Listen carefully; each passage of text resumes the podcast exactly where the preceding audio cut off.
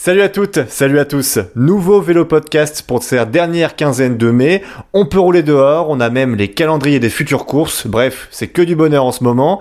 Aujourd'hui et comme toujours dans l'émission, le leader qui a prolongé son contrat, Guillaume Dreschler. Salut Guillaume. Salut, j'ai prolongé jusqu'en 2054 parce que j'attends avec impatience ce mois d'août la reprise des courses dans le cyclisme et puis surtout mon anniversaire. Et la prime à la signature était très élevée.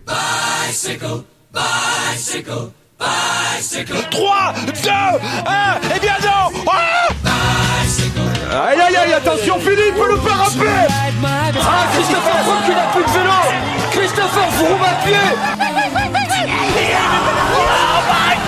De nouveau Pierre Roland, attaque de Pierre Roland encore ah, une fois Personne ne réagit au programme aujourd'hui, les actus du moment, le calendrier UCI est sorti et Guillaume, tu as eu une idée avec cet embouteillage de courses et si on réduisait le nombre de coureurs par équipe? On en cause.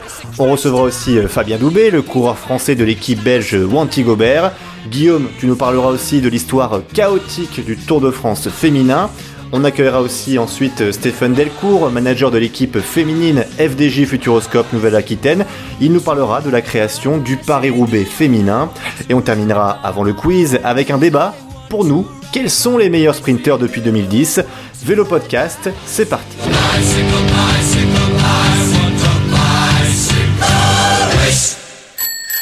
On commence avec les actus du moment. On parlera en détail hein, tout à l'heure du nouveau calendrier UCI, mais depuis, les coureurs se positionnent petit à petit hein, sur les courses, à commencer par Remco Evenpool, Guillaume. Ouais, la petite euh, pépite belge de la Deceuninck Quick Step avait dit l'hiver dernier je participerai au Tour d'Italie en 2020, le Tour d'Italie qui était prévu au mois de mai, il était reporté en octobre, et eh bien il a confirmé qu'il participera bien au Giro et il aura fort à faire puisque face à euh, Evenpool et la Deceuninck Quick Step, eh bien il y aura la Ineos emmenée par Richard Carapace, le vainqueur sortant. Ouais, et ce qui confirme du coup que sur le Tour de France, Ineos va envoyer aussi du lourd avec Egan Bernal, le tenant du titre, Guerin Thomas et Christopher Froome. Comme en 2018, mais avec les cartes rebattues. Mm. Et pendant ce Giro, il devrait, il devrait y avoir l'Amstel Gold Race le 10 octobre. Une phrase peut-être maintenant à mettre au conditionnel. Ouais, parce que le ministre néerlandais de la Santé et des Sports, Hugo de Jong, a demandé à ce que les événements sportifs de masse en plein air, comme les marathons et les courses cyclistes, ne puissent avoir lieu tant qu'un vaccin ou qu'un médicament contre le Covid-19 n'ait été trouvé. Ouais, ça sent pas bon effectivement. Autre conséquence du coronavirus, l'équipe euh, World Tour CCC euh, va disparaître en fin de saison. On s'y attend un petit peu hein, puisque les coureurs avaient déjà accepté de baisser leur salaire de 50% pour pouvoir euh, permettre à l'équipe de survivre en fait hein, jusqu'à la fin de l'année. Et le manager américain Jim Ochowitz cherche du coup un nouveau partenaire pour pouvoir rester dans le World Tour l'an prochain. Faut savoir que la Triple C à l'époque avait déjà pris la licence de l'ancêtre BMC, l'équipe suisse. Et une autre annonce, celle du président colombien qui a autorisé tous les cyclistes professionnels à s'entraîner sur route. Normalement, on en avait parlé la dernière fois, Egan Bernal était l'un des rares à pouvoir s'entraîner quasi normalement. Et Guillaume, tu sais qu'on commence déjà à parler de transfert hein, et pas de ta prolongation sur Vélo Podcast. Hein. Déjà. le prodige slovène Tadej Pogacar de l'UAE prolonge jusqu'en 2024, un contrat très long en cyclisme, hein, c'est plutôt rare. Et donc ah, euh, très jeune Pogacar. Ouais, et donc très bien protégé à double tour. Hein, et d'ailleurs, on comprend à UAE de faire ça, puisque vu ce qu'il fait euh, depuis le début de saison, c'était déjà fort. Autre prolongation à UAE, c'est celle de Diego Ulissi, qui prolonge jusqu'en 2022. Et lui va dire sa vérité. Lance Armstrong, septuple vainqueur du Tour de France. Les sept victoires euh, lui ont été retirées, mais il a quand même gagné cette fois le Tour de France. Et eh bien, Lance Armstrong parlera le 24 mai dans un documentaire qui lui est consacré sur la chaîne américaine ESPN. Une intervention François Pierre qui sera sans doute de près. Lance Armstrong, ça sera la suite d'un documentaire un peu euh, comme euh, les euh, comme il est diffusé en ce moment par ESPN et Netflix, le The Last Dance avec Michael Jordan. Ce sera à peu près du même acabit, un documentaire sur Armstrong. Ouais, ils ont déjà annoncé aussi qu'il y aura des témoignages de coureurs de l'époque, notamment Mr. George, George Incapi. Et on termine, Guillaume, avec l'annonce d'Anna van der Breggen, la cycliste néerlandaise, championne olympique sur route, hein, on la présente plus. Elle part à la retraite, elle l'a annoncé à la fin de l'année prochaine, fin 2021. En fait, ce qu'elle veut faire, c'est concrètement hein, défendre son titre aux Jeux Olympiques de Tokyo s'ils ont lieu. On verra évidemment. On espère. Est-ce qu'on va avoir une victoire française d'Aizen qui essaie de remonter bien Philippe qui s'impose Eh bien voilà la victoire de Julien Philippe Bon, le calendrier UCI est sorti le 5 mai dernier, on en avait déjà parlé hein, dans le dernier numéro de Vélo Podcast, parce qu'à l'époque on connaissait les dates du Tour de France, du 29 août au 20 septembre, et avec ce nouveau calendrier, on sait maintenant que le Giro débutera le 3 octobre et se terminera le 25. La Volta va démarrer, elle, le 20 octobre pour se finir le 8 novembre. Attention aux Pyrénées. Hein. Et au niveau des classiques, Paris-Roubaix, ce sera le 25 octobre. Grosse journée le 25 octobre, hein, Guillaume. Énorme journée. Et le Tour des Flandres, ce sera le 18 du même mois. Bref, vous pouvez retrouver hein, le calendrier sur le Facebook et le Twitter de Vélo Podcast. Et en voyant euh, ce calendrier, Guillaume, tu t'es dit que les coureurs allaient devoir faire un choix. Et toi, tu penses que pour régler en partie ce problème de choix, eh ben, il faudrait réduire le nombre de coureurs. Oui, bah, réduire le nombre de coureurs parce que il va y avoir pas mal de dates où les courses vont se euh, chevaucher. Euh, tu parlais de cette euh, fameuse journée du 25 octobre. 25 octobre, il y aura la dernière étape du Tour d'Italie, c'est un contre-la-montre. Il y aura Paris-Roubaix et il y aura une arrivée au sommet du col du Tourmalet sur le Tour d'Espagne, sans compter les courses continentales qui euh, devraient euh, euh, aussi être programmées entre août et octobre, novembre dans les dans la dernière quinzaine du mois de du mois de mai. il va y avoir un énorme embouteillage et pour faire bénéficier au plus grand nombre de ces courses, pour faire bénéficier de ces courses au plus grand nombre, à mon avis, il faut réduire le nombre de coureurs, donc c'est-à-dire sur les grands tours passer de 8 à 7 coureurs, sur les autres courses pourquoi pas passer de 7 à 6 coureurs et donc si tu enlèves un coureur par équipe dans un peloton, il y a une vingtaine d'équipes, ça te laisse une vingtaine de places et donc la possibilité de rajouter deux voire trois équipes et donc aussi une possibilité pour certaines équipes d'avoir une plus grande euh, visibilité euh, sur des courses World Tour. Ouais, toi t'es pour amener par exemple les Wanty Gobert, euh, les Alpecin Phoenix dans ces grands tours, c'est ça par exemple par exemple. Hein. Bah, par exemple, et puis on sait très bien que l'économie du cyclisme est mise à mal dans cette dans cette crise du Covid 19, donc pour que cette euh, économie puisse encore subsister en 2021 et dans les années futures, il faut que les sponsors aient plus de visibilité et euh, on se rappelle que Christian Prudhomme avait euh, avait donné comme argument de la réduction de 9 à 8 coureurs dans le Tour de France l'argument de la sécurité notamment des coureurs avec des pelotons trop gros avec de trop nombreux accidents eh bien, eh bien là, euh, c'est aussi euh, une part de sécurité en réduisant le nombre de coureurs. On, on garde, on, garde un nombre de coureurs stable, vrai. tout en augmentant le nombre d'équipes. Voilà, c'est un compromis à mon avis qu'il faut euh, amener à mettre pour cette fin d'année 2020, comme l'a fait le foot en autorisant jusqu'à 5 changements dans les matchs. Après, il y a aussi, aussi autre chose, c'est qu'à l'époque, Christian Prudhomme, ils font ça aussi parce qu'ils veulent empêcher les équipes type, en fait, à l'époque Sky, enfin Ineos aujourd'hui, de, de verrouiller la course. Au final, Ineos a toujours contrôlé la course, ou Jumbo Visma euh, aujourd'hui. Euh, Est-ce que même si tu réduis le nombre de coureurs, en fait au final le problème c'est peut-être pas ça, c'est peut-être autre chose, tu vois le problème, parce que on se rend compte qu'on a l'impression de baisser à chaque fois et la course change pas vraiment. Tu vois ce que je veux dire? Écoute, de toute façon, c'est les coureurs qui font la course. C'est un énorme, euh, enfin voilà, c'est un poncif qu'on dit depuis euh, des décennies et des décennies. Les coureurs font la course.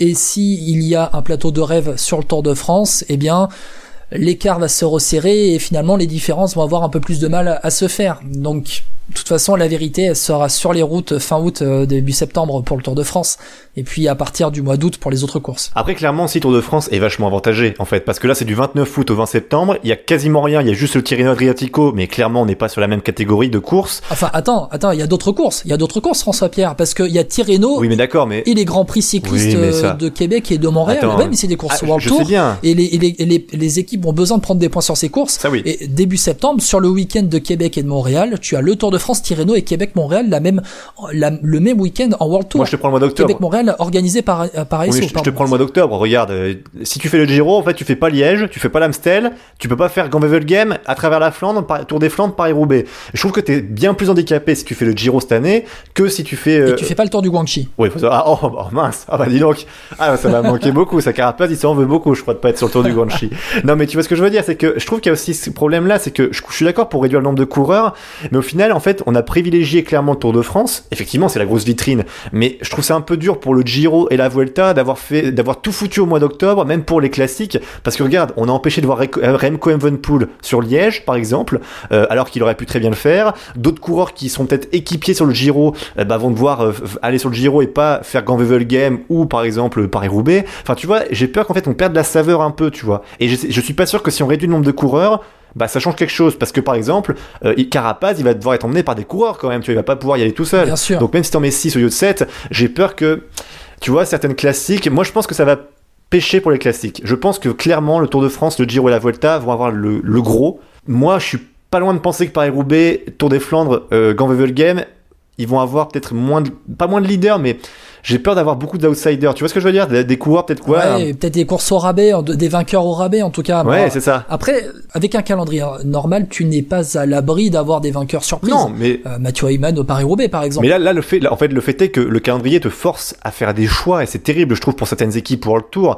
Euh, après, tant mieux parce qu'on va avoir d'autres coureurs. Bah, mais... C'est surtout que les grosses équipes vont être avantagées parce que les grosses équipes ont plus de gros leaders et vont pouvoir disséminer leurs coureurs sur les différentes courses pour aller les gagner. Ouais, moi j'ai quand même peur dans cette histoire euh, euh, de réduire le nombre de coureurs c'est que euh, au final, c'est tu vas monter le niveau vers le haut, mais tu vas peut-être perdre les belles histoires, tu vois. Tu vois ce que je veux dire? Peut-être c'est un coureur qui aurait peut-être fait une belle perf.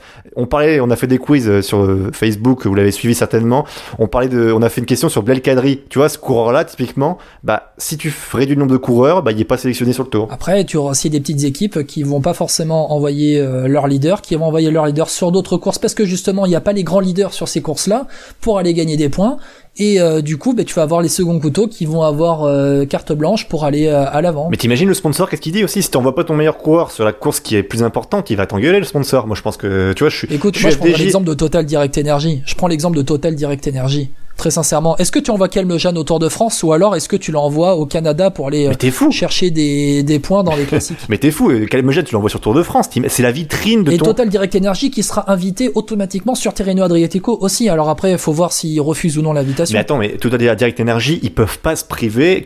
Calmejane, c'est leur seul grand leader aujourd'hui. Depuis Vauclore, t'as plus personne chez Total. T'as plus que Calmejane, entre guillemets, qui fait un peu, qui est un peu ta référence. Si tu l'envoies pas sur Tour de France, mais moi, je suis sponsor de, je suis Total Direct Energy, des deux côtés, hein, mais moi, je leur dis, Coco, qu'est-ce que tu fais là, Bernardo, là? Oh, tu vois, tu peux, tu peux pas faire ça. Parce que c'est ta vitrine. C'est comme Pinot. C'est-à-dire, tu me dis, ah bah, DJ, on voit pas Pinot sur le tour. Ah bah, t'es dingue. Oui, non, mais je, je, vois, je vois ce que tu veux dire. Parce que c'est pas possible, ça. Parce que franchement, moi, je trouve, mais je suis d'accord avec toi, c'est qu'aussi, il y aura un problème aussi pour ces équipes-là qui ont pas un effectif pléthorique. Typiquement, le Direct Energy est un super exemple parce que ils ont Tour de France d'un coup, Grand Prix du cyclisme de Montréal, Québec, Tirreno. Et vu qu'ils sont invités partout maintenant au World Tour, euh, parce qu'ils ont fini euh, leader donc euh, l'année dernière sur le Continental, à l'Euro-Tour, c'est vrai que t'envoies qui? T'envoies qui? Parce que c'est vrai que je vois pas comment ils peuvent. Tu regardes l'effectif 2020 de la Total Direct Energy, t'as Terpstra, Julien Simon, Taramae, Hiver, Bonifazio, Adrien Petit, Calmejane. Pour les leaders, tu as Turgis, Godin, Sicard. Bon, voilà.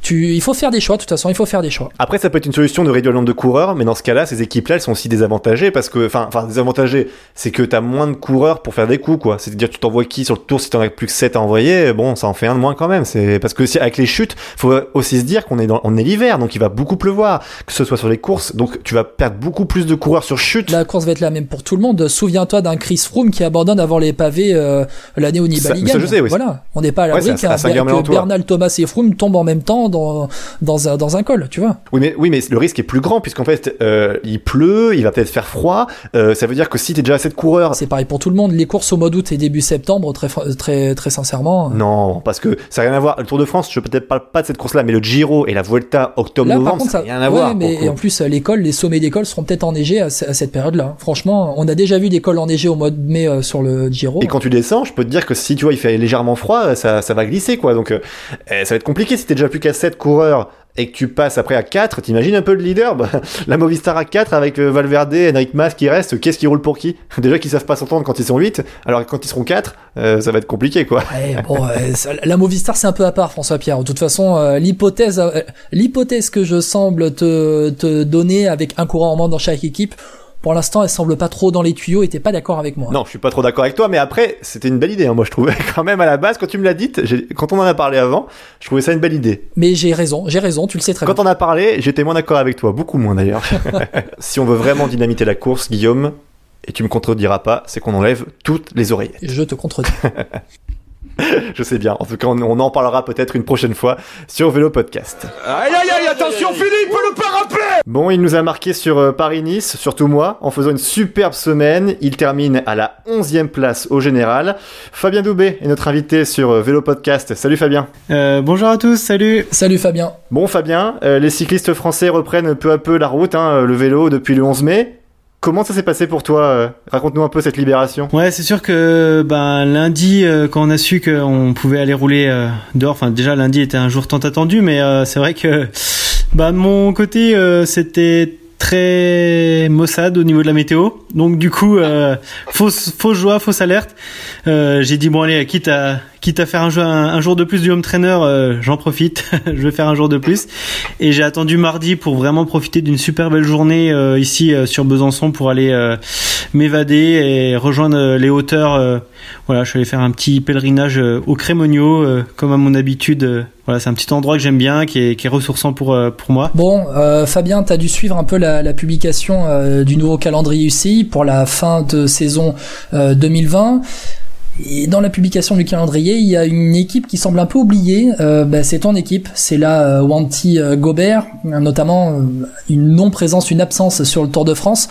Euh, t'es, es forcément déçu quand tu fais 11e de Paris-Nice, tu te dis que t'as envie de, de, briller sur le Tour de France Ouais, c'est sûr que l'équipe Circus Wanty Gobert, ben voilà, fait partie des équipes pour l'instant, enfin oui, pas retenues sur les, les, les trois grands tours. Après voilà, le du fait qu'on a qu'on a terminé deuxième du de, de des Conti Pro. On est invité sur toutes les World Tours d'un jour. Donc euh, ça c'est déjà, euh, enfin voilà, très bien, sachant que la plupart des monuments sont, sont repoussés euh, fin de saison, donc on va croiser les doigts pour que tout se passe bien et qu'on puisse qu'on puisse participer à, à, ces courses. Après c'est vrai que bah pour ma part, enfin voilà, j'aurais souhaité participer à un grand tour, sachant que je sens que c'est c'est voilà les un âge où c'est essentiel de participer à des grands tours pour à nouveau franchir des paliers. Donc c'est vrai que voilà, j'espère ben pourquoi pas, euh, comme sur Paris-Nice, euh, être euh, les invités dernière minute. Mais c'est vrai que bon, pour l'instant, on n'est pas on n'est pas sur, euh, sur les tours quoi. Ouais, t'as as 26 ans. En fait, on t'avait un peu comparé quand on avait fait le portrait sur toi il y a, euh, sur toi pardon il y a quelques temps. On t'avait un peu comparé à, à, Guillaume Martin, euh, grimpeur français dans la formation Wanty Gobert, aujourd'hui Circus Wanty Gobert.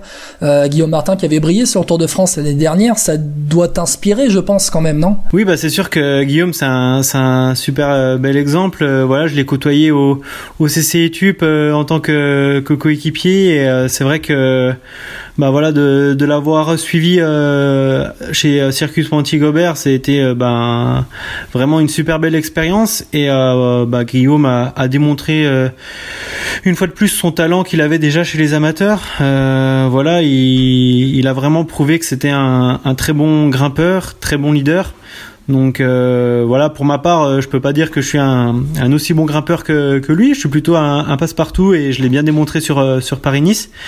Et euh, c'est vrai que ben pour avoir l'avoir côtoyé, c'est clair que voilà, en faisant des grands tours, en faisant des courses World Tour, on, on progresse.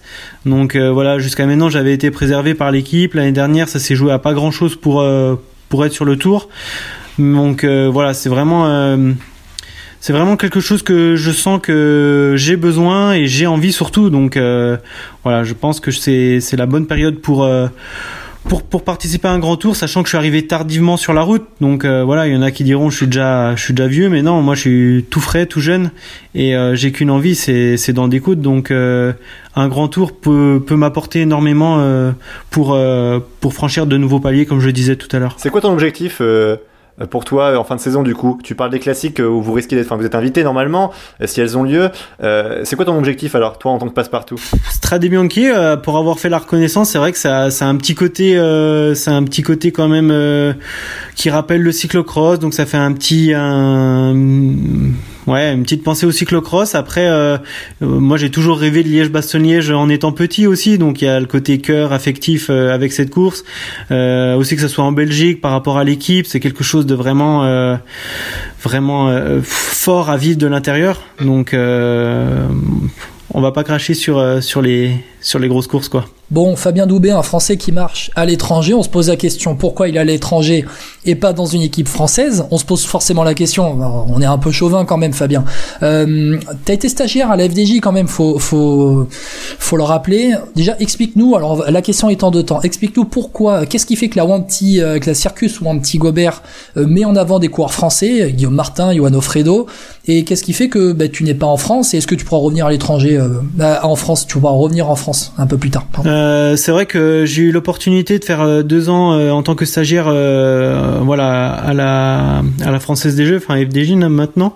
stage qui s'est très bien déroulé. ça c'est enfin que ça soit avec le avec les coureurs avec le staff avec la direction tout s'est très bien passé je savais que par exemple voilà la que ce soit la première, la deuxième année, euh, en termes de, de recrutement, que c'était euh, ben, très fermé dans le sens où ils cherchaient plutôt à recruter des personnes d'expérience.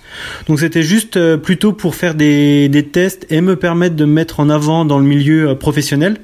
ça a clairement été voilà la première année si jamais euh, il y avait un, gros résultat, il y aurait eu possibilité, euh, j'imagine, de signer, bien sûr. Hein, si euh, voilà un stagiaire gagne une course, c'est vrai que bon, on réfléchit tout de suite un peu plus. il s'est avéré que les choix étaient faits sur des coureurs plutôt d'expérience.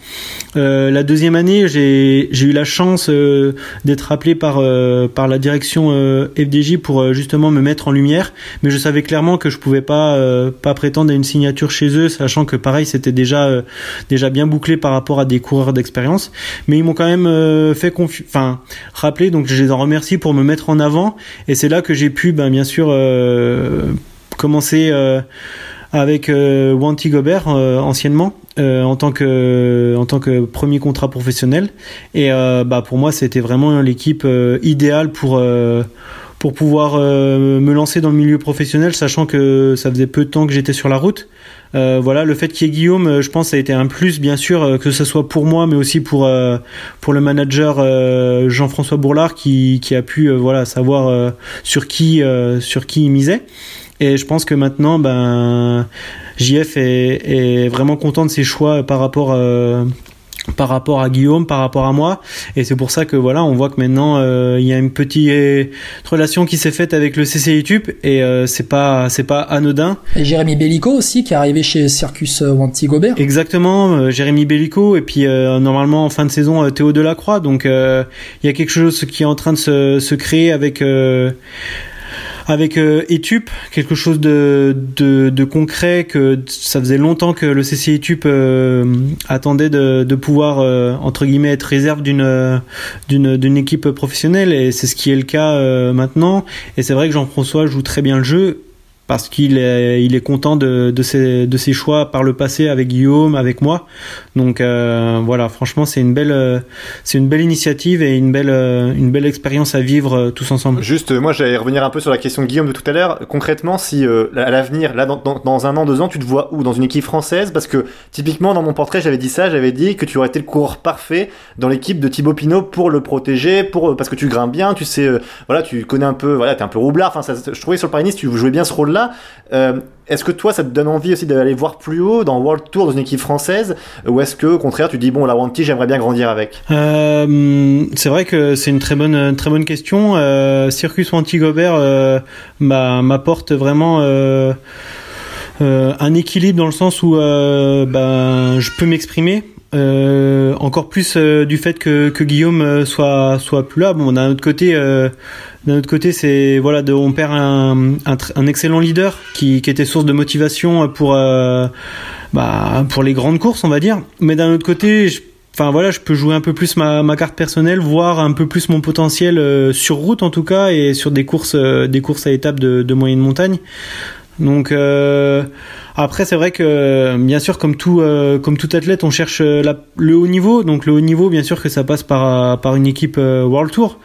Donc c'est vrai que si si j'avais eu une opportunité directement de la FDJ, ça aurait été avec plaisir que de pouvoir rejoindre bah, rejoindre Thibaut, de pouvoir l'épauler au mieux au mieux parce que c'est quelque chose que j'aime faire aussi. J'aime euh, j'aime euh, avoir ce rôle de d'équipier, euh, sachant que bah, la plupart du temps je faisais des saisons de cyclocross même à YouTube, donc j'avais ma part entre guillemets personnelle l'hiver à m'amuser sur sur les labours. C'est pour ça que j'avais le sens du, du sacrifice sur route où voilà je je faisais je faisais pour les autres parce que l'hiver je savais que c'était pour moi c'est vraiment euh, à double tranchant dans le sens où chez Circus Monty Gobert j'ai ma carte personnelle donc ça c'est plutôt euh, plutôt sympa quoi. Et euh, d'un autre côté dans une équipe World Tour je serais certainement un, un, un, bon coéquipier. Donc c'est tout deux choses que, qui sont qui sont intéressantes. Après voilà c'est c'est des choix de carrière donc on va voir euh, par la suite euh, comment ça se passe, mais pour l'instant, je me sens euh, très bien chez Circus Monty Gobert. Bah, merci beaucoup, Fabien, de, Fabien Doubé, d'avoir été avec nous. Fabien et son petit bébé aussi, merci beaucoup. Exactement ce que j'allais dire. Tu, diras, tu diras à ton petit bébé qu'on l'a entendu aussi sur Vélo Podcast, c'est bon. ouais, il voulait, il voulait faire son petit mot, je pense, donc c'est pour ça. Avec grand plaisir. ça. Je crois qu'il disait signe à la FDJ, Fabien, c'est pour ça. bah, merci beaucoup à vous. C'était vraiment un super bon moment que d'échanger avec vous. Et puis, à très bientôt et prenez soin de vous. Merci. Allez, Toi aussi, Fabien. Merci. Ciao. Et puis nous, du coup, on va passer à la suite de l'émission. On va parler cette fois, Guillaume, de cyclisme féminin ouais, ouais, tu vas le faire, tu vas le faire. Et on commence par l'histoire de la quinzaine. L'UCI a publié son nouveau calendrier hein, pour la fin de saison, on en parle depuis tout à l'heure. Et parmi les surprises dans le calendrier féminin, la création de Paris-Roubaix, on en parlera dans quelques minutes. Et toi Guillaume, tu veux revenir sur l'histoire du Tour de France féminin, une histoire bah, chaotique. Hein. Ouais, François Pierre, il faut déjà donner un petit préambule. C'est chaotique, c'est le bon nom parce qu'en fait, les femmes ont, toujours souffert de la comparaison avec euh, les hommes en cyclisme et dans le sport en général, notamment au début du XXe siècle, fin 19e, début 20e. Au début, c'était euh, surtout par rapport à la vision de la femme dans la société. Alors, il faut savoir qu'en 1955, il y a eu un premier Tour de France féminin euh, créé par le journaliste sportif Jean euh, une course de 5 étapes mais elle n'est pas renouvelée en 56, donc c'est une seule édition en 1955. En 57, imagine bien que euh, la course est moquée par le journal L'équipe, je cite, et attention ça décoiffe, le bon sens a triomphé, elles devront se contenter des épreuves existantes et du cyclotourisme.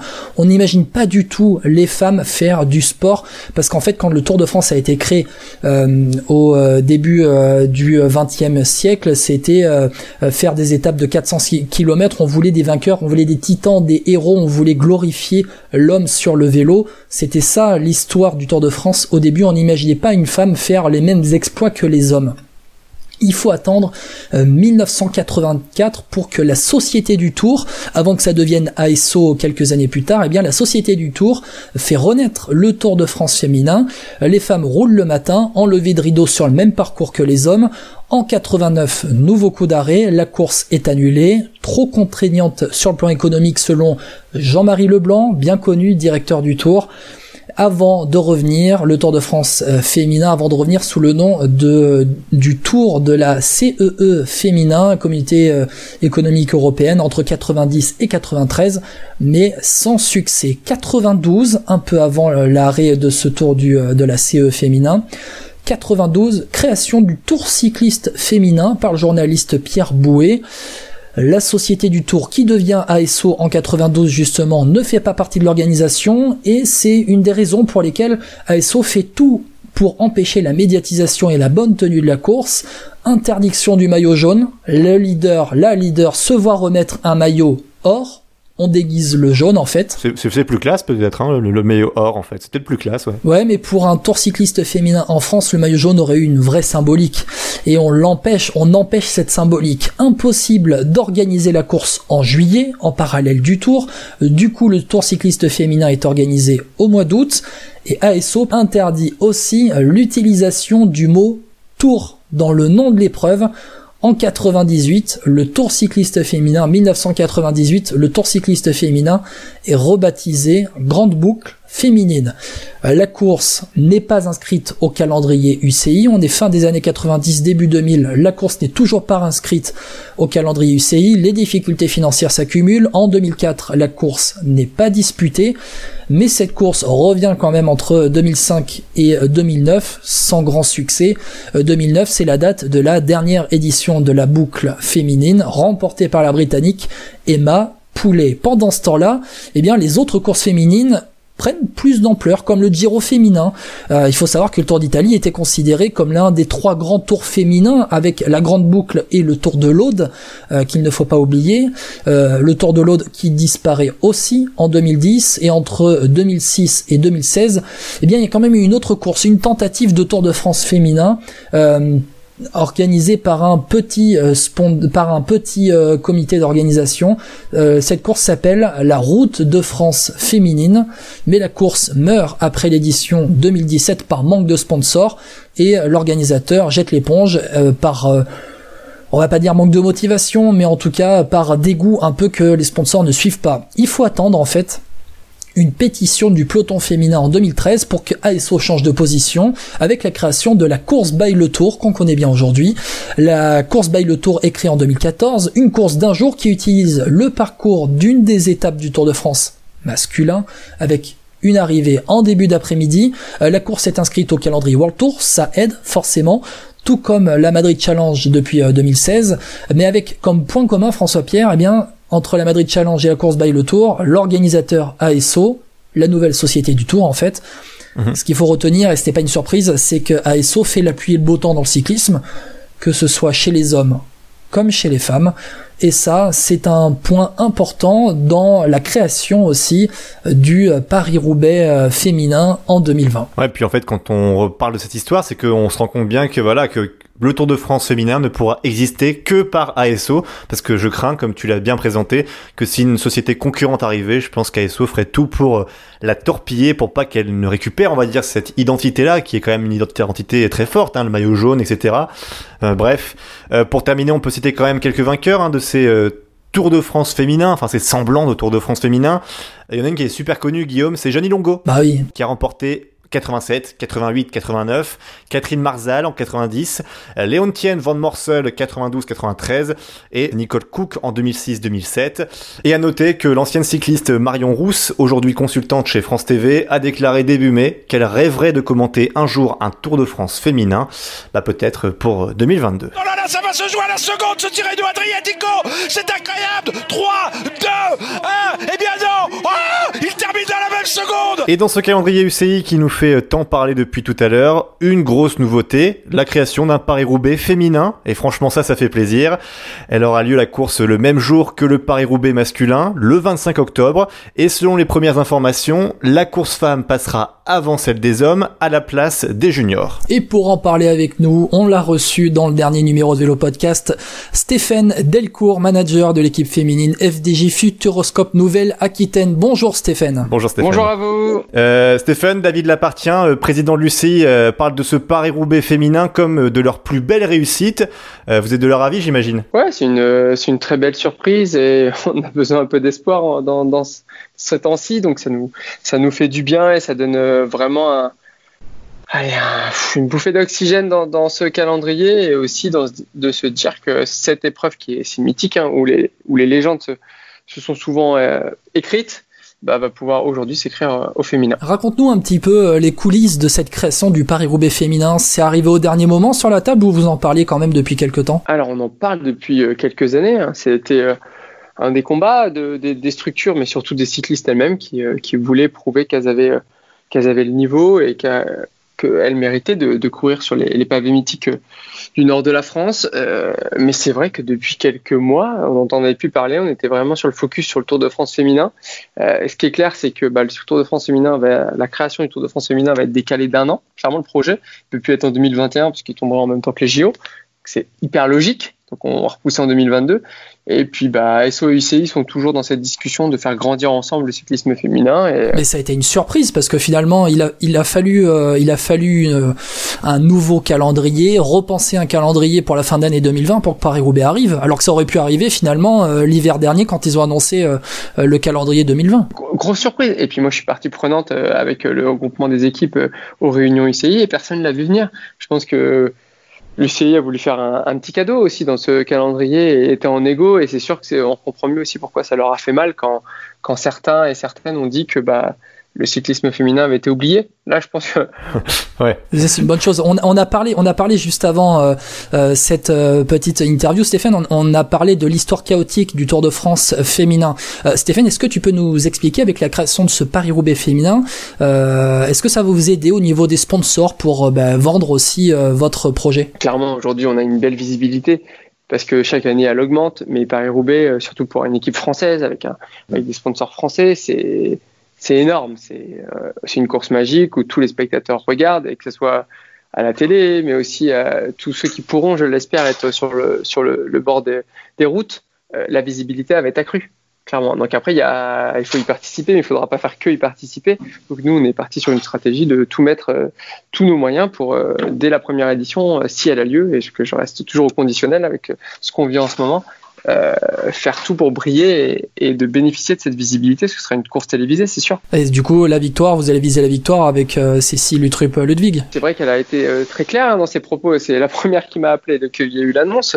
Moi, j'ai du mal à croire qu'avec ses 48 kilos, elle puisse être à l'aise à Paris-Roubaix, comme elle a pu déjà me démontrer euh, au, Tour des Flandres avec sa troisième place l'année dernière.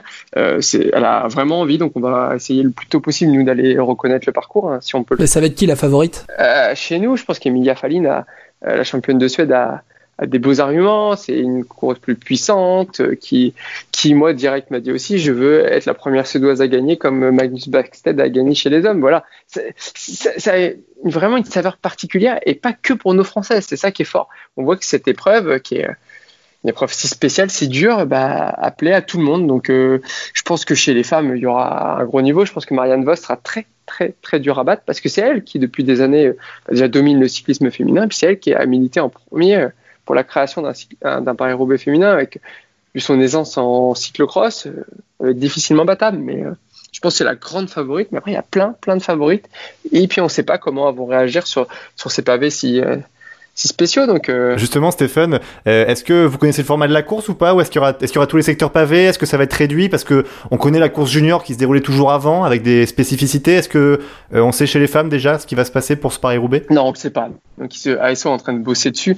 Mais c'est vrai que bah, c'est difficile de bosser surtout en ce moment pour eux. Et nous, peu importe le format, on va dire on va le prendre, mais euh, on en saura plus dans quelques semaines. Je pense déjà courant juin, on en saura plus. Mais juste le circuit des juniors, ça sera, ça sera bien. Si c'est la fin du, du circuit masculin sur les 150 derniers kilomètres, on prendra aussi. Hein. Parce que vous, vous, votre rêve, c'est quoi? C'est voilà Sarambert, euh, quand même, enfin priorité voilà Sarambert, euh, Carrefour de l'Arbre, quoi. Oui, évidemment, c'est mythique. Euh, tout, tout ce qui sera mythique, on prendra, mais on sera pas difficile. C'est comme sur le calendrier, ce que je vous expliquais la dernière fois.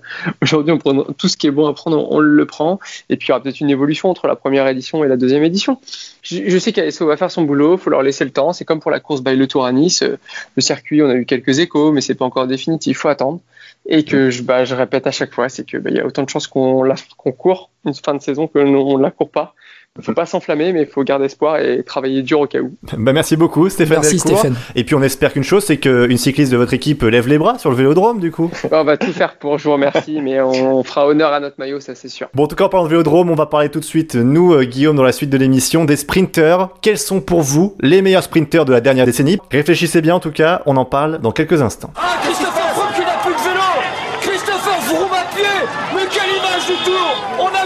vu ça Un maillot jaune à pied Allez, aujourd'hui on a décidé de faire un focus sur les sprinters. On vous a demandé sur Facebook et Twitter de nous donner euh, vos avis et votre top 10 des meilleurs sprinters. Et il y a eu un gros débat, Guillaume. Ouais, c'est peu de le dire, François-Pierre. Alors il y a une tendance qui se dégage quand même, c'est que le, le crack, le GOAT, un petit peu comme on dit, de cette décennie 2010-2019 sur les sprinters, c'est Mark Cavendish. Il a survolé des suffrages. Sur les 130 points possibles, il en a remporté 129. Ah oui, quand même. ah ouais, ouais, ouais, non, il y a juste un seul mec qui l'a pas mis premier, mais qui l'a mis euh, deuxième. Euh, ensuite, vous avez euh, les Allemands Greipel, Kittel, qui sont juste derrière, qui ont trusté les deuxième et troisième places des classements. Et puis ensuite, il y a tout un peloton avec les Sagan, Ewan, Christophe, Groenewegen, Viviani, Gaviria, Degenkolb, un peu distancés. Et en fait, il y a vraiment eu 10 mecs qui sont ressortis du lot dans les top 10 qu'on a demandé. Il n'y a pas eu tellement de surprises. Et puis, il y a juste quelques fois, aller à un Boigny, un Demar, un Degen, enfin un Bennett, un Sam Bennett qui sont ressortis, et puis d'autres qui n'ont pas du tout été euh, cités. Alors on va expliquer un peu la la règle, François Pierre. On vous a demandé un top 10 en fait pour faire le classement des mecs euh, des sprinters entre 2010 et 2019. À partir de ça, en fait, on a décidé de faire une liste et de les classer comme l'école du Tour de France avec hors catégorie, première catégorie, deuxième, troisième, quatrième, avec un seul coureur en hors catégorie, celui qui surdomine. Euh, ensuite, on va classer trois coureurs en première et trois coureurs en deuxième catégorie, quatre coureurs en troisième catégorie et donc quatre coureurs en quatrième catégorie avec cinq autres qui seront laissés de côté puisqu'on a eu une, on a mis une préliste. Tout simplement, nous on a pas, on a donné une préliste. Alors attends, euh, Guillaume, je veux dire que pour faire ce classement, on accueille Erwan, qui est un de nos fidèles auditeurs. Salut Erwan. Salut François-Pierre, salut Guillaume. Salut Erwan. Guillaume, euh, fais-nous un peu cette liste de sprinters sur laquelle on va se baser pour les classer en hors catégorie, première catégorie, etc. Alors, Pascal Ackermann, Nikias Arndt, Sam Bennett, Nasser Bouani, Mark Cavendish, John Degenkolb, Arnaud Demar, Caleb Ewan, Tyler Farrar, Fernando Gaviria, André Greipel, Dylan Groenewegen, Marcel Kittel, Alexander Christophe, Michael Matthews, Luca Mesgetch, Sacha Modolo, Giacomo Nizzolo, Peter Sagan et Elia Viviani avec François Pierre des coureurs qui ont, qui ont été laissés sur le côté. Ouais, c'est vraiment, on a laissé des coureurs sur le côté. Bon, on a laissé euh, notamment euh, Tom Bonnen, euh, on a laissé aussi Torushov parce que pour nous, ou Alessandro Petacchi aussi, hein, j'y pense, parce que pour nous, ces sprinters sont plus de la génération 2000-2009 que vraiment 2010-2019. Alors du coup, on va faire point par point, enfin sprinter par sprinter en fait, tout simplement, Guillaume. Exactement. On va aller faire tour à tour, dire dans quelle catégorie on classe les coureurs et à la pondération, ils seront classés en, catégorie première, deuxième ou troisième. On commence donc, François Pierre et Erwan, on commence avec Pascal Ackermann. François Pierre, toi, Pascal Ackermann, tu l'as mis dans quelle catégorie? Donc là, c'est pour Pascal Ackermann, euh, parce que euh, Ackermann, c'est trop récent pour moi, et puis en plus, il y a meilleur que lui, donc euh, moi, j'ai meilleur que lui, c'est pour ça aussi, malheureusement. Il a gagné des courses, hein, il a gagné beaucoup d'étapes, mais non, pas pour moi. Donc là, c'est. Ok. Erwan, toi tu l'as mis en quelle catégorie? Alors moi je l'ai mis en quatrième catégorie, mais euh, bon je suis un peu, euh, je suis le même avis que que François Pierre, mais je l'ai mis en quatrième catégorie quand même. Et toi Guillaume? Pour ma part, moi euh, Pascal Ackermann j'ai mis en bas de quatrième catégorie pour la seule, pour la même raison, parce que c'est encore trop récent, mais pour moi Allez, entre 2020 et 2029, euh, ce sera parmi les cracks. Et euh, le public, les auditeurs de Vélo Podcast ont mis Pascal Ackermann en quatrième catégorie aussi. Et donc, à la pondération, Pascal Ackermann est en quatrième catégorie. On passe à Nikias Arndt. Euh, Nikias Arndt, on va aller vite fait. Est-ce qu'il y en a un qui l'a mis dans ces catégories? non, pas du tout. Il est aussi avec Ackerman, ils font, ils, transportent les bidons là dans la voiture. Ok. Erwan, tu l'as pas mis? Non, non. Nika Sarnt, euh, je pense que ça serait un peu un coureur comme euh, Jacobsen. Pense qu'il pourra, il pourra réussir, mais bon, pour le moment, c'est, c'est beaucoup trop tôt, quoi. Ouais, bon, allez, Nikas Hunt, on passe, on passe sur Nikas Hunt, il est pas classé. Euh, moi-même, je l'ai pas classé, et aucun de nos auditeurs ne l'avait mis dans son top 10, donc Nikas Hunt, non euh, classé. Comme ça, c'est fait. Sam Bennett, on y va. Erwan, Sam Bennett. Alors moi, Sam Bennett, je ne l'ai pas mis. J'ai hésité à mettre Ackerman ou Sam Bennett. J'ai sorti Bennett. J'ai préféré Ackerman parce que je trouvais qu'il avait gagné un peu plus de courses. Plus grosse pointe de vitesse. Alors François Pierre, avant de dire, je, vais dire mon avis. J'ai exactement le même argument que Erwan. J'ai préféré Ackerman à Bennett en bas de la quatrième catégorie parce que Bennett, il, euh, Bennett, il faut qu'il y ait un un poil d'écrémage dans le peloton pour que Bennett impose sa pointe de vitesse face aux, autres grosses cuisses. Euh, François Pierre, à toi, Sam Bennett. Sam Bennett, moi je l'ai mis en quatrième catégorie. Euh, une raison purement chauvine, pardon. il était stagiaire à la FDJ, je sais pas si vous le saviez. Moi je l'ai appris là, donc euh, ça me plaisait bien. Et d'autre part, plus, plus sérieusement, en sprint, c'est un mec très très bon, je trouve, qui est sous-estimé. Il a remporté quand même 5 étapes, 3 étapes sur le Tour d'Italie, 2 sur le Tour d'Espagne. Pour moi, il est vraiment sous-estimé et il mérite amplement d'être dans la quatrième catégorie. Catégorie aujourd'hui. Et le public a mis Sam Bennett en troisième catégorie, hop, tout en bas de la troisième catégorie. Et à la pondération, eh bien, Sam Bennett, il n'est pas classé. Peut-être que pour, bah, on a, on est, on est deux à, le, à ne pas l'avoir classé. Peut-être qu'à la fin, pour équilibrer les forces, on devra mettre Sam Bennett en quatrième catégorie. On passe. Attention, un cas épineux. Nasser Bouani. Erwan, à toi. Euh, moi, Nasser Bouani, je l'ai mis en quatrième catégorie. Bon, après, c'est un Français, voilà. Et euh, mais le problème, c'est que Nasser Bouani, j'ai hésité, euh, pareil avec Bennett. C'est que sur les dernières années, il a pas fait grand chose, quoi. Il avait, il avait bien débuté, je trouvais, et là, il est un peu, un temps en dessous des autres mais j'espère qu'il va revenir quand, depuis sa signature chez Arkea. François Pierre, vas-y, on continue. Nasser Bouani. Moi, pour Nasser Bouani, je suis un peu partagé. Je comprends ce que dit Erwan. Moi, je l'ai mis en troisième catégorie. Euh, moi, Nasser Bouani, je l'ai mis en quatrième catégorie, milieu de quatrième catégorie. Euh, bah, pour la simple et bonne raison que oui, il a commencé comme un crack et en fait, il n'a pas tellement confirmé. Euh, c'est, il a remporté des étapes dans les grands tours, oui, euh, mais derrière, bon, ça n'a pas été, ça a pas été le top crack sprinter au niveau mondial qu'on attendait. Il a pas remporté de, de monument. Ouais, il a gagné plus que Desmar quand même déjà, tu vois. Bah, écoute, quand on viendra à Arnaud Desmar, Arnaud Desmar, je te dirai pourquoi j'ai mieux classé oh Desmar que Boigny. Le public, le public, le public a mis euh, Nasser Boigny dans la quatrième catégorie et donc à la pondération, Nasser Boigny est en quatrième catégorie. Euh, bon, euh, encore un, encore un sur lequel il y aura pas trop de, il y aura pas trop de débat, c'est Mark Cavendish. Tout le monde l'a mis hors catégorie, Mark Cavendish? Oui, oui, oui. Mark Cavendish, c'est l'animal quand même. Là, il a tout gagné, il a tout fait. Ouais. Qu'est-ce que tu veux faire? Qu'est-ce que tu veux faire? Tu regardes son palmarès, c'est tout. Il, gagne 30 étapes sur le Tour de France. Il gagne, je crois, 15 sur le Tour d'Italie. Enfin, c'est sur la Volta aussi. Enfin, c'est incroyable. Allez, pas de débat sur Mark Cavendish, Erwan non plus? Non, non, non. Rien à dire. Ok. Allez, et le public l'a mis largement hors catégorie. Donc euh, Mark Cavendish sera en hors catégorie et je pense que c'est bien mérité. On passe à John Degenkolb. Alors il y aura peut-être un peu de débat sur John Degenkolb parce qu'en fait il y a deux John Degenkolb un peu. Il y a le John Degenkolb des sprints et le John Degenkolb euh, des classiques. François Pierre, on commence par toi. Vas-y. Moi je l'ai mis en quatrième catégorie parce que euh, c'est un très bon sprinter, mais qui ne sait pas faire face à la concurrence. Il remporte des étapes souvent quand il y, en a moins, notamment sur Tour d'Espagne, euh, parce qu'il y a moins de sprinters.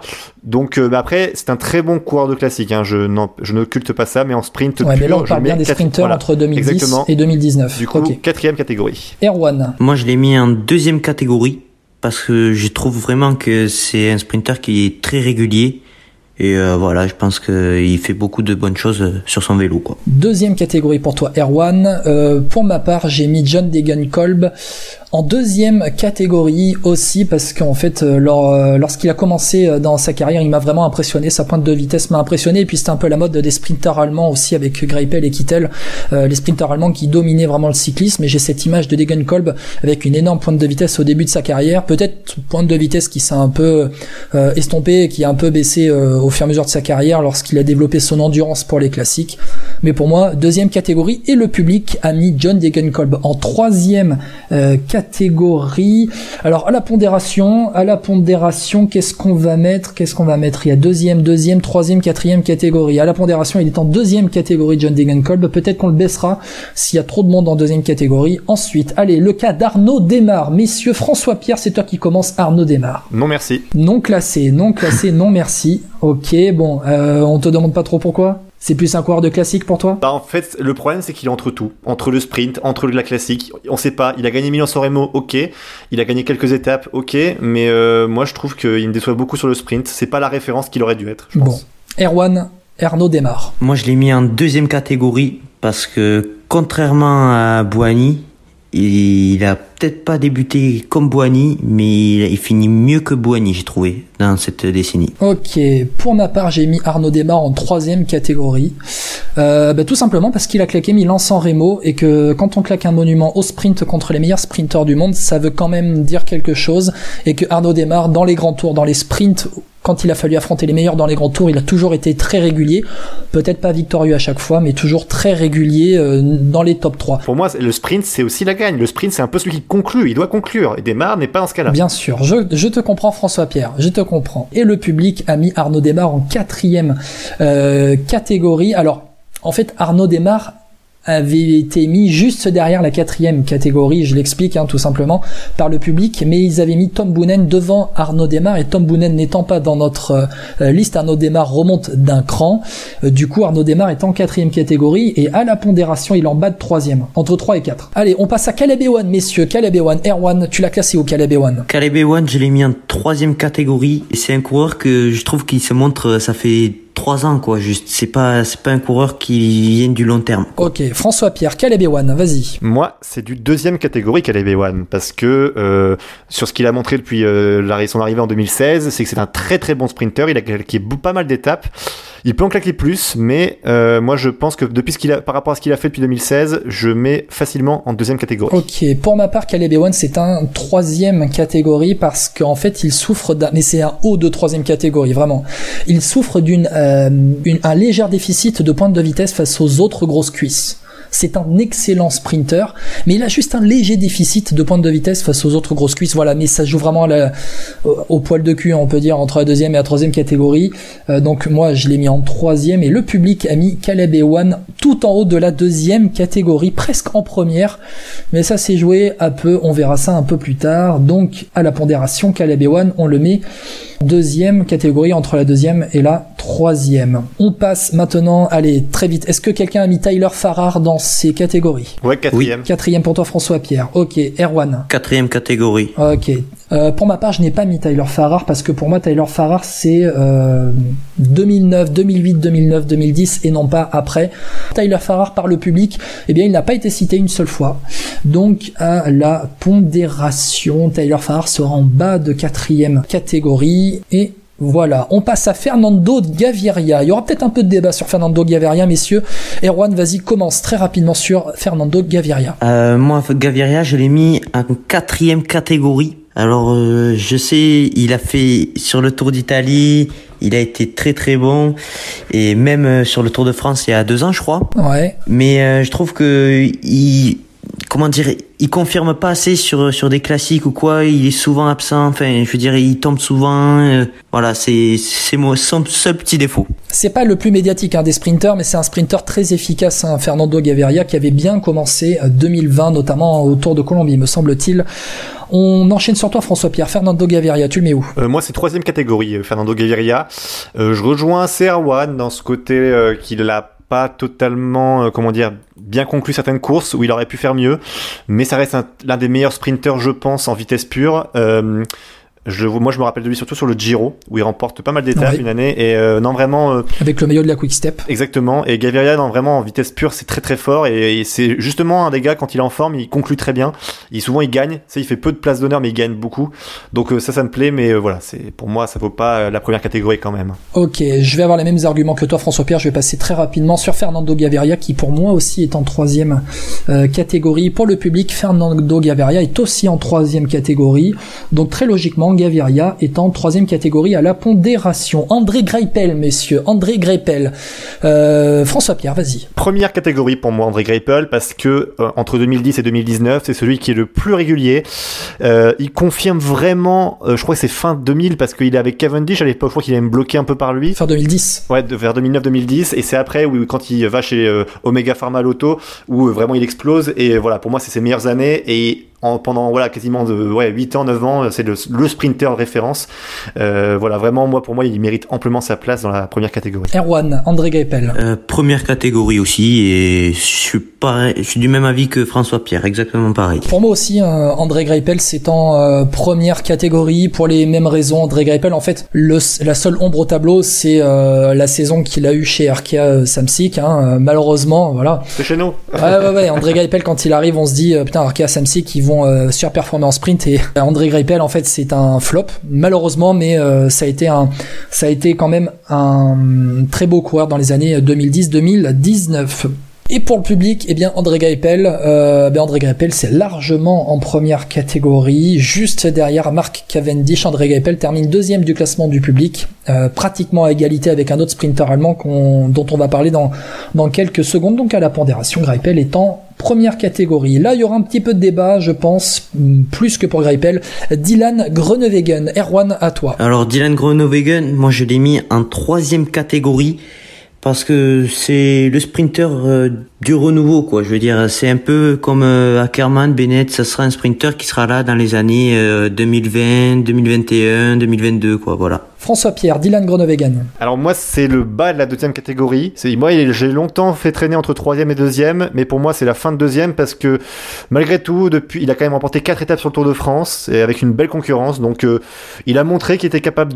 Et mais j'attends plus pour le voir encore plus haut. Donc euh, voilà pour l'instant sur ce qu'il a fait sur les fins d'année 2010, il mérite euh, la place du coup en, en, deuxième catégorie. Ok pour ma part Dylan Groenewegen c'est aussi en fin de deuxième catégorie, mais c'est en deuxième. Et pour le public Dylan Dylan Groenewegen est aussi en, fin de deuxième catégorie.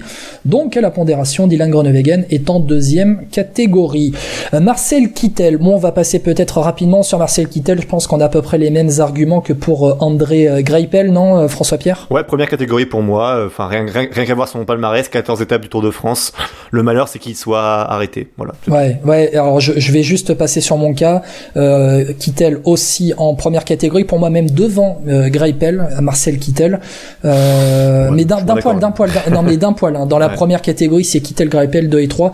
La seule ombre au tableau, c'est la fin de carrière de Kittel euh, en dépression un peu. Euh, c'est très dommage, on aurait aimé le voir encore quelques temps. Erwan aussi en première? Oui, première catégorie, oui, pareil, un poil devant Greipel, je trouve, moi. Voilà. Ok, et le public l'a aussi mis en première catégorie, c'était le, le coureur. Vraiment, ça s'est joué à un point près dans tous les votes, à un point près entre Greipel et Kittel.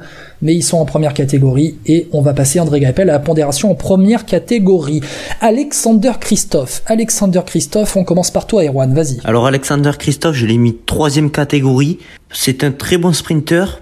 Il a gagné des étapes sur le Tour de France, mais il a jamais réellement explosé, euh, je veux dire, euh, devant des, des gros adversaires, quoi. Je te comprends. Euh, pour moi, Christophe aussi, c'est en troisième catégorie.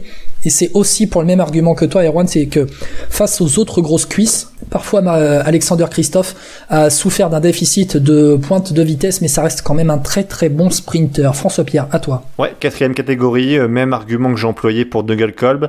pour moi, c'est un bon baroudeur, un très bon sprinter, mais pas un excellent sprinter. Donc quatrième catégorie. Au-delà, d'un baroudeur, François Pierre, peut-être plus un coureur de classique. Oui, oui, c'est pour ça que je dis ça. Quand je dis baroudeur, c'est que c'est quelqu'un qui est capable de partir et de tenir. Donc c'est pour ça. Ok, et pour le public, eh bien Alexander Christophe est en deuxième catégorie, sixième du classement, deuxième catégorie, entre Ewan et Groenewegen pour euh, les, les auditeurs. Et à la pondération, Christophe est logiquement en troisième catégorie.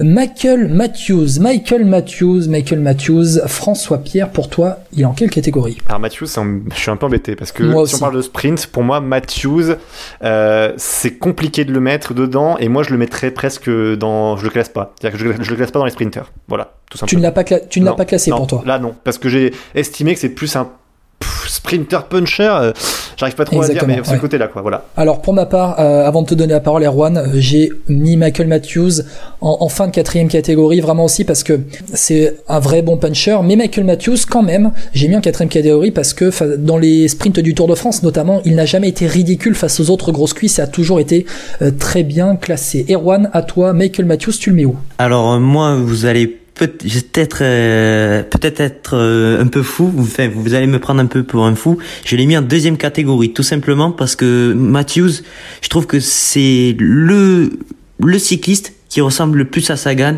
qui arrive à se reprocher le plus de lui. Quoi. Ouais, je suis, je suis, un peu d'accord avec toi. Euh, le public, euh, le public l'a mis en quatrième catégorie, Michael Matthews. Euh, je pense qu'en fait c'est un Sagan avec un peu moins de pointe de vitesse. C'est un peu pour ça qu'il y a un débat sur Michael Matthews. À la pondération, Michael Matthews est en quatrième catégorie. Euh, ça va s'équilibrer, hein, ça va s'équilibrer euh, pour l'instant dans les catégories. On devrait peut-être pas avoir de mal à, à mettre les coureurs dans telle ou telle catégorie. On enchaîne avec Luca Mesgetch. Alors, tout simplement, est-ce qu'il y en a un qui a mis euh, Luca Mesgetch dans ces catégories? Erwan, tu l'as mis? Non. Non. Non. François Pierre, toi non plus. Euh, pour ma part non plus. Et le public non plus. Donc Luca Mesgetch, ça c'est fait. Euh, peut-être pareil, Sacha Modolo? Non. Non plus non plus, le public non plus, pour moi non plus, Sacha Modolo ne sera pas dans les catégories. Giacomo Nizzolo, est-ce qu'il y en a un qui l'a mis dans ces catégories? Eh ben moi oui. Ah. moi je l'ai mis en quatrième. Alors mais je te dis, moi aussi je l'ai mis en quatrième catégorie. Nizzolo a quand même réussi l'exploit de gagner deux fois le classement par points du Tour d'Italie sans jamais remporter une étape du Tour d'Italie. C'est quand même Ouais, c'est fort. très fort. Erwan, tu l'as mis en quelle catégorie, Nizzolo Alors attends, François-Pierre, tu l'as mis en quelle catégorie toi? Ah, je l'ai mis en quatrième, moi, Nizzolo. Ok, pour ma part aussi en quatrième. Erwan, à toi, vas-y. Moi, je ne l'ai pas classé. C'est compréhensible. Le public n'a pas classé, n'a jamais cité Giacomo Nizzolo dans le top 10 des coureurs qu'il voulait classer. Donc Nizzolo sera en bas de quatrième euh, catégorie. Attention, Peter Sagan, François Pierre, vas-y, Peter Sagan. Alors, Peter Sagan, pour moi, est dans le haut de la deuxième catégorie. Ouais. Parce que c'est un peu les mêmes raisons qu'avec euh, Michael Matthews, sauf que Sagan, il était très rapide au sprint quand il était jeune. Euh, moins maintenant, mais parce qu'il a voulu se renforcer un peu plus pour euh, pouvoir remporter notamment Paris-Roubaix euh, entre-temps. Euh, moi, je trouve que voilà, Sagan reste un très bon sprinter, mais moins sur la fin. Donc, euh, il est dans le haut de la deuxième catégorie, et c'est parce que j'en ai trouvé un meilleur que lui euh, pour la fin de ma première. Voilà. Ok, Erwan, à toi. Alors moi, tout simplement, ben, Peter Sagan, c'est euh, le gars derrière Cavendish, quoi. C'est c'est le mec qui a presque tout gagné dans sa carrière. En sprinter, hein, en sprinter entre 2010 et Ouais. 2019. Ouais. Ouais, mais c'est quand même 7, 7 maillots verts sur le Tour de France. C'est, il doit avoir quelques étapes sur la Volta. C'est le mec qui te fait rêver, quoi, sur un sprint. Mais ça se comprend, ça se comprend. Alors moi, Peter Sagan, je l'ai aussi mis en première catégorie, mais en bas de première catégorie, j'ai eu une hésitation à le mettre en première ou en deuxième.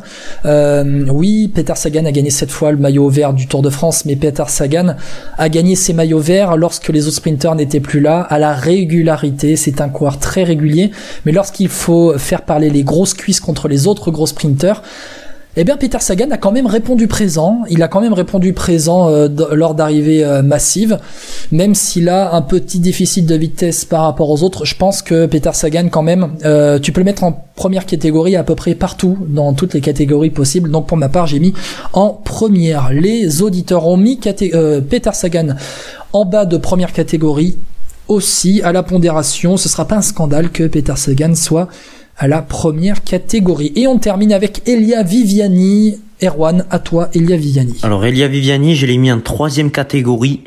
C'est un coureur que j'aime vraiment. Il a montré de belles choses, même encore euh, l'année dernière sur le Tour de France. Mais c'est toujours un coureur euh, un peu style Demar qui a jamais su conclure euh, au moment où il le fallait, quoi. Ok, François Pierre, Elia Viviani. Et ben moi, je vais vous surprendre, je mets en bas de ma première, moi, Elia Vivani, parce que en sprint pur, euh, très fort. En plus, il gagne sur les trois grands tours, même s'il en gagne qu'une étape sur le Tour de France.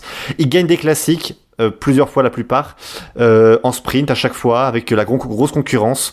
Euh, moi, Viviani reste euh, un coureur, euh, un sprinter énorme, et donc sur l'année 2010-2019, pour moi, il mérite amplement la première catégorie ou la deuxième. J'hésitais entre Sagan et lui, et j'ai fait un choix. Bon, après, Et j'ai eu exactement le même choix que toi, François Pierre, entre Sagan et Viviani pour la fin de première et le début de deuxième catégorie. Mais j'ai plutôt mis Sagan en première et Viviani en deuxième. Mais franchement, ça joue à, très peu. Ouais, c'est ça. Je suis, je suis d'accord avec toi. hein. Franchement, j'aurais pu faire l'inverse aussi, mais moi, c'est par rapport au classique, c'est que ça a joué au classique grand sprint, en fait. Voilà, Et à la, le, public l'a mis en haut de la troisième catégorie, euh, Elia Viviani. Euh, il est derrière Groenewegen, derrière Christophe, derrière euh, Ewan. Peut-être que les résultats récents de Elia Viviani, l'année 2019 qu'il a euh, qu'il a connu, n'a pas parlé pour lui, alors qu'un Groenewegen est arrivé et a claqué des grosses courses.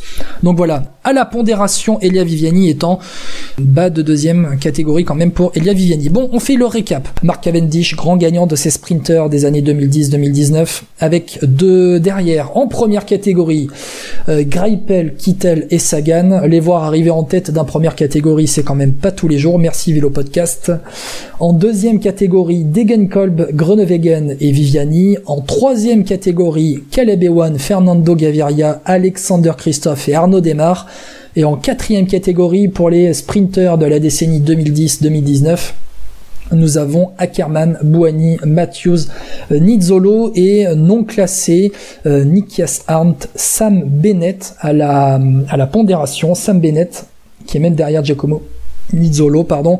Euh, nous avons Tyler Farrar, nous avons Luca Mesgetch euh, et puis Sacha Modolo. Parfait, bah merci Guillaume. Merci à toi Erwan d'avoir participé à ce petit jeu avec nous. Merci beaucoup à vous et de m'avoir accepté. Merci Erwan. Pas de soucis, puis on va vous mettre du coup ce classement sur Twitter et le Facebook de Vélo Podcast. Vous nous direz ce que vous en pensez, si vous êtes d'accord avec nous ou non. Et pour les 200 likes sur Facebook, pour vous remercier, vous auditeurs de Vélo Podcast, on vous propose un très grand quiz, Guillaume. Énorme quiz. Toi contre moi, le choc des titans. Et pour retrouver ce big duel dans Vélo Podcast, rendez-vous cette semaine et non pas maintenant. Cette semaine, on vous propose un grand quiz à part. On a fait péter les chronos, péter les scores. Oh oui, oh oui. vous, allez, vous allez voir ce que vous allez voir. Ouais, et puis je te promets, Guillaume, que je me battrai jusqu'au bout. Jusqu'au bout. T'inquiète pas, je vais te fumer quand même. Je vais te fumer. Allez, ciao, bonne écoute de Vélo Podcast. On se retrouve, allez, dans quelques jours dans Vélo Podcast pour la suite et la fin, surtout avec le grand duel. Ciao, ciao. Ciao, ciao à tous.